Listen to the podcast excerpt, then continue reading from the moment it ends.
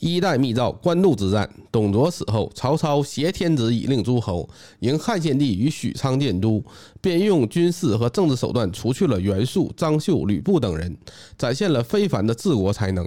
汉献帝不甘于被曹操胁迫，联合董承、刘备等大臣，秘密颁布一代诏，意欲除掉曹操，却因事机不密，反遭其害，致使董承等人被杀，刘备侥幸逃脱。前往河北依附袁绍，与关羽、张飞兄弟分离。在江东，孙坚之子孙策多年苦心经营，终于称霸江东六郡八十一州，人称小霸王。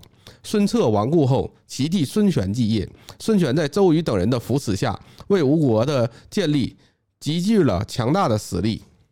关羽身在曹营，却心念故主。